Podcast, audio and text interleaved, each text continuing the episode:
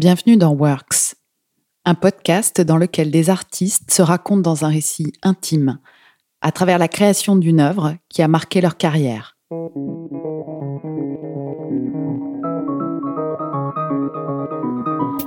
À l'opéra, il y a l'orchestre et les chanteurs, mais il y a aussi les décors et les costumes. Et quand on va à l'opéra, il faut avouer qu'on aime en prendre plein les yeux. Fini l'époque du carton-pâte, aujourd'hui les décors rivalisent d'audace et d'inventivité et n'hésitent pas à recourir à la vidéo et aux nouvelles technologies. Au point qu'on ne parle plus vraiment de décor, mais souvent de scénographie, c'est-à-dire la façon dont est pensé l'espace théâtral dans son ensemble.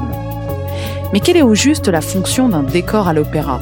Reproduire à l'identique une place de Séville pour mieux nous plonger dans Carmen? Imaginer un univers féerique digne d'une reine de la nuit dans la flûte enchantée? Qu'en est-il des mises en scène modernes?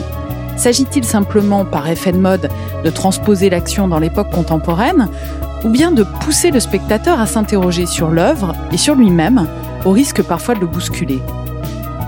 En 2004, Gérard Mortier, directeur d'opéra visionnaire et iconoclaste, prend la direction de l'Opéra de Paris et il invite le metteur en scène polonais Krzysztof Warlikowski pour une production d'Iphigénie en tauride de Gluck, un opéra datant de 1779 inspiré de la mythologie grecque.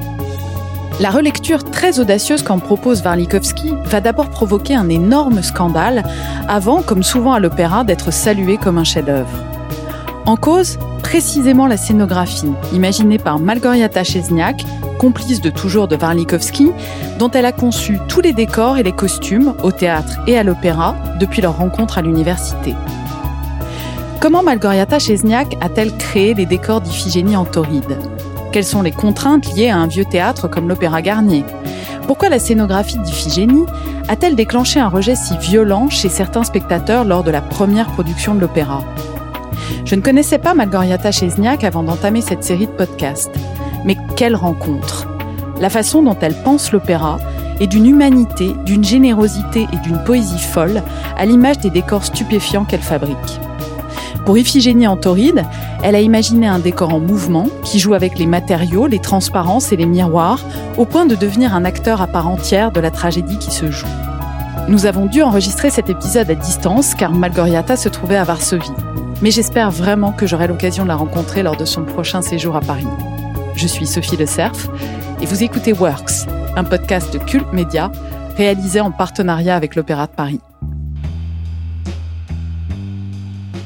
Notre premier projet euh, à Paris. C'était absolument euh, la première fois. Euh, Monsieur Gérard Mortier, il commençait à être le directeur de l'opéra. normalement, nous avons beaucoup plus de temps pour préparer de, l'opéra.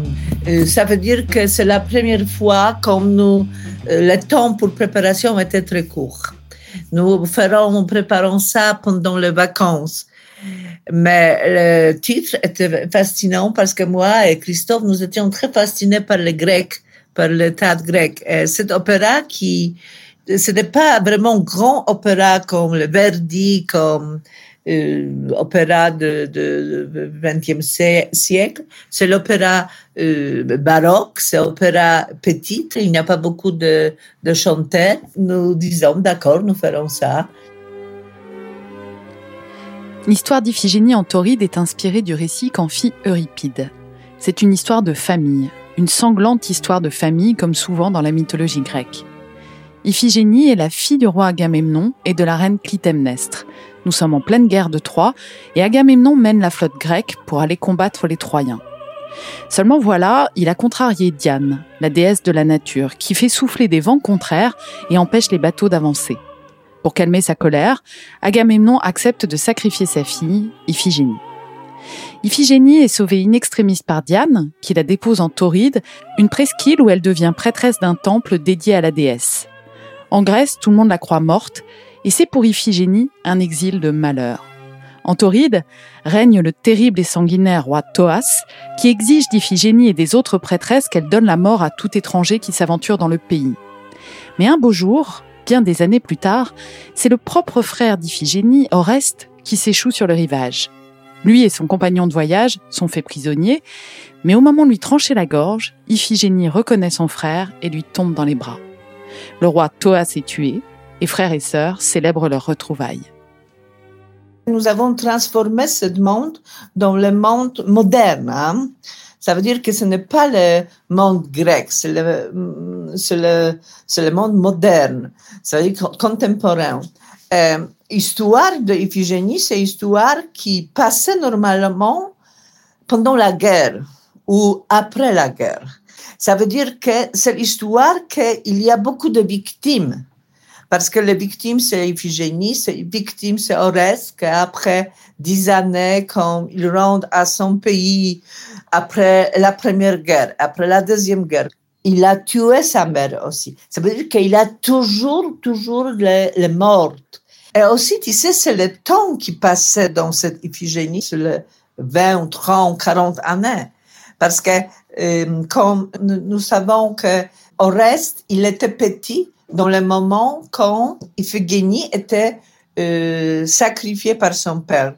Quand il arrive à cette île pour rencontrer Iphigénie, ça, ça veut dire qu'après 30 années après, minimum 30 années, et nous pensons que euh, c'est la première euh, idée que Iphigénie est vieille.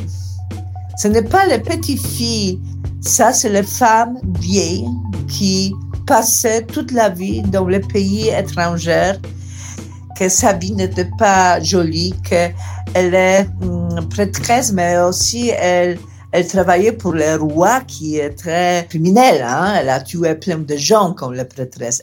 Ça veut dire que c'est la femme qui, qui passait par la vie qui n'est pas facile cette femme que nous avons présentée, Iphigénie, il est vieille, c'est le moment quand euh, sa vie ça presque terminé.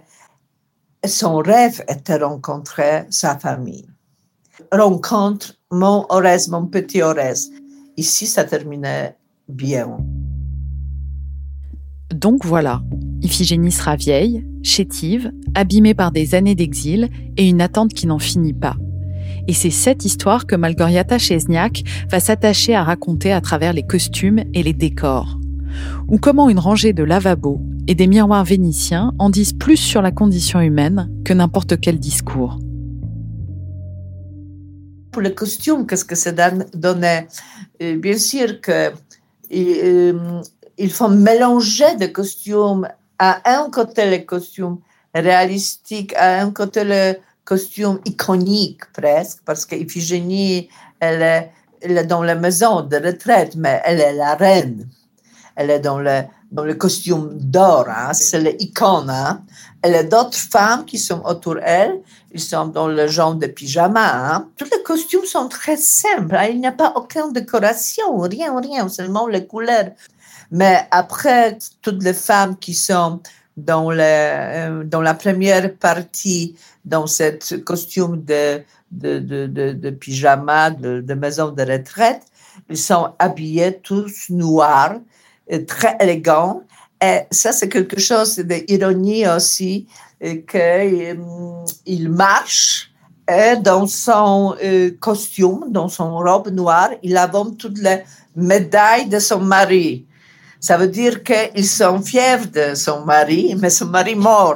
Qu'est-ce qu'il reste pour cette femme? Pour cette femme reste seulement cette décoration. Le décor euh, n'est pas vraiment de décor euh, comme pour le grand opéra, parce que parfois, euh, sur la scène, il y a seulement deux ou trois chanteurs. Ça veut dire que le chanteur doit être très près de, de, public, très près de l'orchestre. Moi, j'ai toujours essayé de faire le décor qui, qui, qui font de, qui stimulait des gens, qui stimulait de son pensée. Hein. Ce n'est pas décor pour le, être joli ou ne pas joli, mais c'est le décor qui, qui est très en mouvement. Hein. Il est toujours transformé.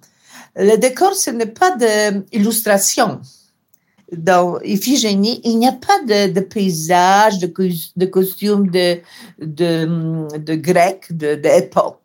Comme nous commençons à travailler pour les, pour les textes, euh, nous voudrons trouver l'interprétation et, et euh, je cherchais de l'espace qui convient, qui expliquait cette interprétation.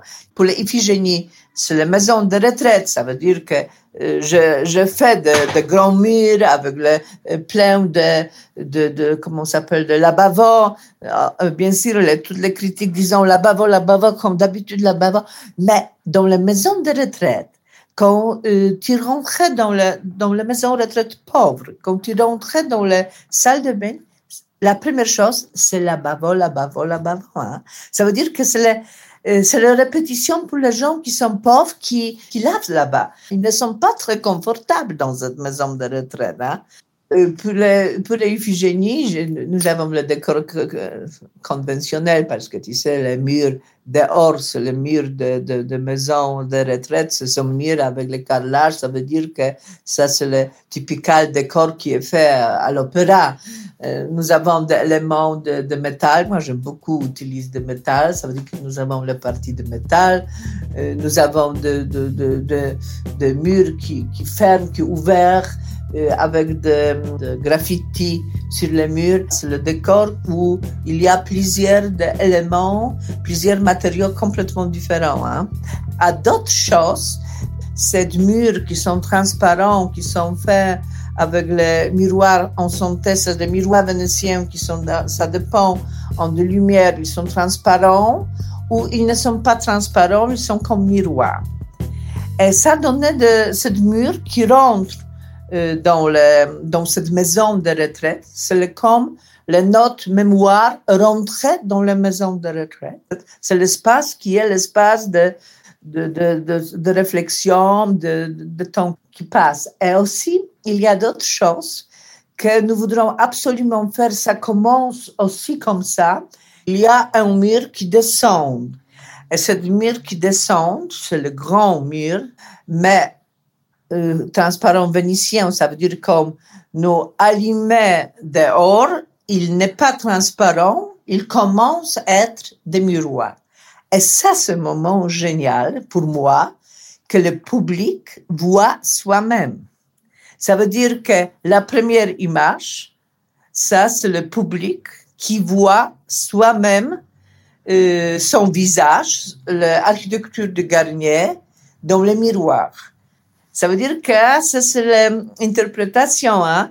Euh, tu comprends? Nous, c'est nous aussi. C'est notre pensée. Hein? C'est le genre de magie aussi de, de, de, de l'opéra, de théâtre. Hein? Donc imaginez, vous entrez dans la grande salle de l'opéra, vous vous trouvez face à la scène et un immense miroir vous renvoie votre reflet et celui de la salle. Lorsqu'il se soulève, on découvre sur le plateau l'intérieur d'une sinistre maison de retraite, avec enfilade de lavabo d'un côté et un dortoir spartiate de l'autre.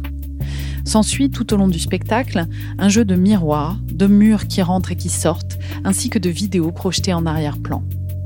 Ce décor, sans cesse en mouvement, enferme les personnages dans leur solitude et dans le labyrinthe des souvenirs réels ou fantasmés d'Iphigénie. Pour moi, le décor, c'est le euh, quelque chose comme l'acteur, c'est comme l'objet euh, vivant. Hein? Ça veut dire que euh, moi, qui créais cet euh, objet, je voudrais que euh, est touché par le euh, par le spectateur. Qu'est-ce que c'est le corps? C'est quelque chose mort, horrible. Après, tu jettes ça, ce, stockage, c'est horrible. Moi, j'aime beaucoup quand le public euh, touché de décor. Ce n'est pas le décor mort, c'est le décor qui est actif. On l'a dit, le scénographe pense l'espace théâtral dans son ensemble. Ainsi, Malgoriata Chesniak tend un immense miroir au spectateur dans lequel il se voit et il voit l'immense salle de l'Opéra Garnier. C'est dire à quel point les décors sont pensés en fonction du lieu où a été créé l'opéra. La particularité de Garnier, c'est d'être un théâtre chargé d'histoire avec une scène à l'italienne, c'est-à-dire en pente.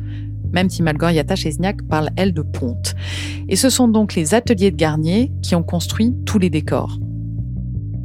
Comme nous avons fait la première fois à, à Garnier Iphigénie, moi, j'étais fascinée par cet opéra euh, de, la scène, de toutes les mm, loges, toutes les décorations. C'est pour ça, moi, je disais, ah non, non, il faut absolument voir ça. Le public doit voir ça, parce que peut-être public, très souvent, le public arrivait dans le tas, mais il ne voit pas où il est. Opéra Garnier, c'est l'opéra qui est opéra de baroque, c'est opéra qui est ancien, mais la scène, il est assez grand. Ça, c'est génial. Et aussi, moi, j'adore ça, que c'est l'opéra où il y a les ponts. Ça veut dire que euh, le pont, qui normalement, il a à peu près 5%, il est assez grand à l'opéra de, de Paris, ça donnait des perspectives, ça donnait des profondeurs. Moi, j'adore l'atelier à l'opéra. Euh, équipe géniale, géniale, géniale. Ils sont très tranquilles, ils travaillent génial. Aussi, et, tu sais, moi, je travaillais à, à l'opéra, hmm, je ne sais pas combien de temps, mais très long. Mais pendant sept temps, nous avons passé c'est comme les familles. Nous avons passé des morts, nous avons des maladies, de, de, de, gens d'ateliers, plusieurs ateliers, parce qu'ils sont ateliers de costumes, ils sont ateliers de décor, ils sont ateliers de métal. C'est chaque fois que quelqu'un disparaît, ça, c'est quelque chose qui vraiment touchait moi comme quelqu'un de famille qui, qui, qui disparaît. C'est vraiment, pour moi, c'est la meilleure décoration, parce que Bien sûr, ils sont euh, en Angleterre, par, exemple, à Common Garden. Ils ont de magnifiques hum, ateliers, très bons ateliers. Mais euh, c'est quelque chose de différent. À, Munich, ils ont un très bon atelier. Mais c'est vrai qu'à atelier à, à l'opéra à Paris, c'est très spécial. Ce n'est pas en soi le fait de voir leur reflet dans le décor qui va perturber certains spectateurs, mais plutôt le fait qu'ils soient associés à l'image d'une sinistre et froide maison de retraite. Et Malgoriata Chesniak établit même un lien direct entre le malaise que provoqua la mise en scène de Warlikowski et le contexte très particulier dans lequel fut créé cet opéra à l'automne 2006. Comme nous avons présenté la première fois hum, Iphigénie de réaction de public, était incroyable et il complètement ne pas accepte. Il y a les grandes disputes euh, pendant la générale presque, et après dans les places, et après euh, moi je, je récite des lettres à quelqu'un qui écrit son nom euh, et adresse à Paris, qu'il déteste ça, c'est comme c'est possible. Il n'est pas imaginé qu'à l'opéra à Paris il y a quelque chose assez horrible.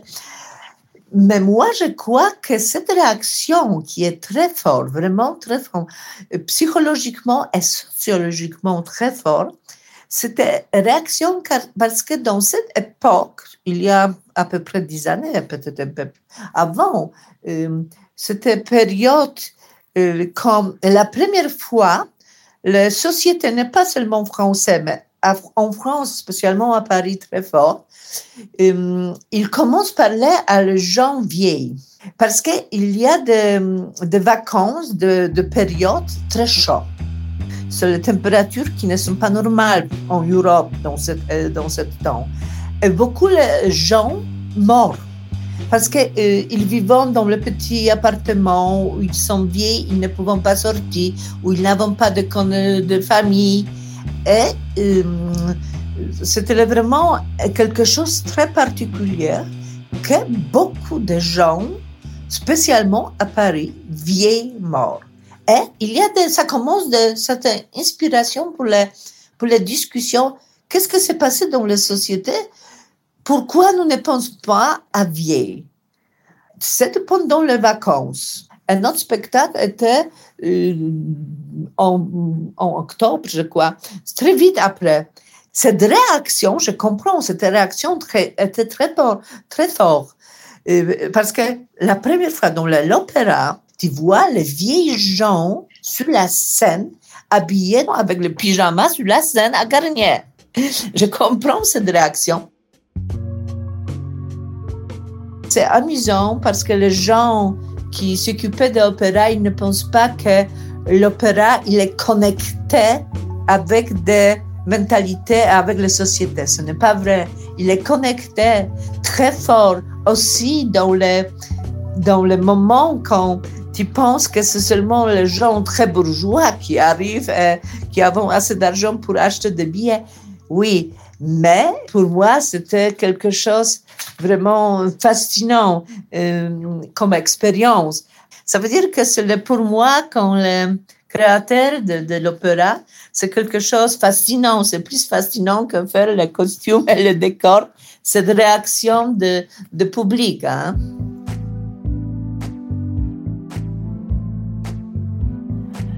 Euh, j'ai découvert que l'opéra, ce n'est pas seulement de décoration, ce n'est pas seulement des problèmes esthétiques, ce n'est pas seulement le problème de la plus belle voix, la plus grande diva. Moi, je déteste diva. Euh, moi, j'adore de magnifiques voix, mais diva, ça, c'est un peu compliqué pour moi. Mais ça, c'est aussi des gens. Hein. Ça, c'est, cette euh, qualité humaine dans le dans l'opéra, dans les musiques, dans l'histoire. Ça, c'est quelque chose qui est euh, très touchant. Et je crois que ça, c'est raison pour laquelle moi, je crois, je fais opéra, hein, je fais de théâtre. Parce que s'il n'y a pas cet euh, élément, il reste seulement que tu gagnes d'argent, que tu fais les carrières, mais je ne sais pas si c'est assez suffisant pour la, pour, le, pour la vie et pour le travail, parce que il faut dire que le travail à l'opéra, spécialement à l'opéra, c'est le travail vraiment de très, très, très, très dur. Ce, ce, le gens, il n'est pas imaginé euh, comment euh, dire, comment ça prend de l'énergie, ça prend de, de, physique, hein, spécialement quand il y a euh, que six semaines pour préparer, par exemple. C'est vraiment travail, travail, parce que c'est dur. C'est dur. Ce n'est pas facile. tu vois seulement des heures de spectacle, mais le travail, c'est le six semaines, ça c'est seulement un travail de répétition. Et normalement, pour préparation pour le, pour le spectacle, parfois c'est des années. Une année avant, tu dois présenter toutes les, tous les décors, toutes les conceptions, tous les dessins techniques. Hein. Ça veut dire que ça prend du temps. Hein. Pendant toute mon expérience en France, j'ai rencontré beaucoup de publics et beaucoup de gens des publics qui commencent à être mon ami presque. Nous sommes toujours en contact, qui toujours euh, attend un nouvel spectacle, euh, qui sont très gentils, qui sont... Euh, mais gentils n'est pas dans la gentillesse, mais le gentil dans, dans la manière intelligente. Ça veut dire que la public s'est changé aussi. Ils avons découvert que dans l'opéra, il y a aussi le théâtre. Ça a évolué beaucoup, beaucoup, beaucoup. Et moi, je crois qu'il y a beaucoup plus de jeunes. C'est bien, c'est génial.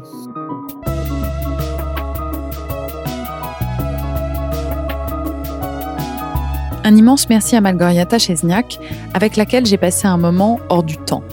Si cet épisode vous a plu, n'hésitez pas à jeter un œil à la masterclass qu'elle a donnée à l'occasion des 350 ans de l'Opéra de Paris. Vous la trouverez facilement sur leur site internet. Merci beaucoup aux équipes de l'Opéra de Paris qui ont organisé cette rencontre. C'est encore et toujours Catel qui signe le générique et l'habillage sonore. Vous avez été nombreux à vous abonner à notre site et à nos réseaux sociaux depuis le début de cette aventure. On est très heureux et très fiers. Si ce n'est pas encore le cas, n'hésitez pas à nous écrire ou à nous rejoindre sur Twitter, Facebook ou Instagram et à nous laisser vos commentaires. À bientôt. Euh, merci Sophie. C'est dommage que nous ne pas voyons soi-même ensemble, mais j'espère que euh, tu m'as euh, entendu bien parce que parfois moi je n'ai pas entendu bien.